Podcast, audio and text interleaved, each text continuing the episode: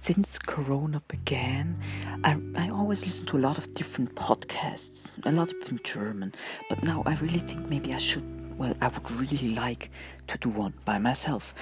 Well, do my own podcast. So I guess if you're hearing this, this is my first podcast. I really hope you like it and don't hate me too much. I will try, well, I will keep it in English and I'll try to do podcasts whenever I can and try to give new content. This is a new step for me and I'm not really good at it. I'm now sitting in my room. Around me there are a lot of blankets because I read that it absorbs like your your voice and it's not that it's very it's more smooth. I hope it is like that. This podcast will be like a kind of introduction to what I'm going to talk about and who I am, I guess. So, my podcast, as you already see, it's going to be about fitness and about my life and others' lives and things I can give you advice maybe in. I my name is Dominic Machler. I live in Switzerland. I am 16 years old and I go still go to school. So I go to I know we call it here in Switzerland we call it a gymnasium, but I think in America, if you're from there, you, it's high school pretty much you have to do like a test to get in. It's high school, so this and it, and I and why I want to do this podcast because I want to talk about things just to maybe help people who listen to this. If you have, I mean, I'm not really sure what what I should talk about. So if you have any suggestions for those people who well like hear this, you can contact me I, I have an Instagram page. I just did it. It's under just some fitness underscore podcast. I hope, well, I hope some people tell me what I should do or about what I should talk about. I'm really open to talk about anything. So, about sports, fitness, or life things, life advice, or about my life.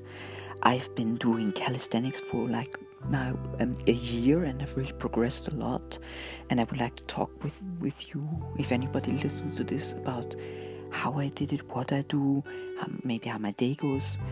So, yeah, I guess calisthenics is a very big part of my life because I really try and do my best in it. I'm not really that good.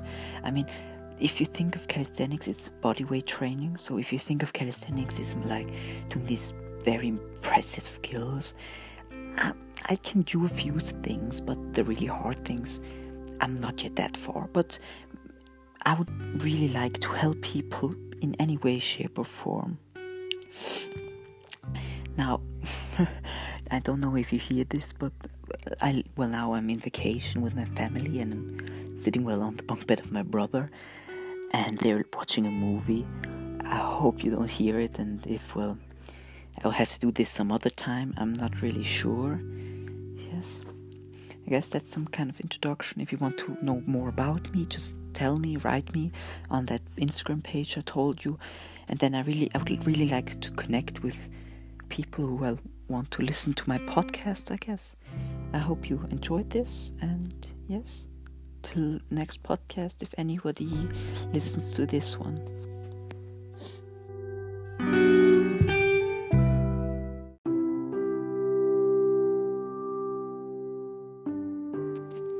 And I'm really sorry about the audio. I just listened it back. It sounds well, I don't know. I mean, I'm not sure how I should do this. I'm trying to do my best, but if anybody listens to this and gives me some kind of feedback, I will really I will try and do build like maybe a tiny home studio or I'm not quite sure, but like try to get the audio better. So just tell me or just I just want to know that maybe some people listen listen to what I say I would really appreciate that. And then I will try and also maybe do a better audio, will talk a little smoother or put like some pop filters. I'm not sure what I will do, but I will, will really try to give you the best possible experience while listening to my podcast.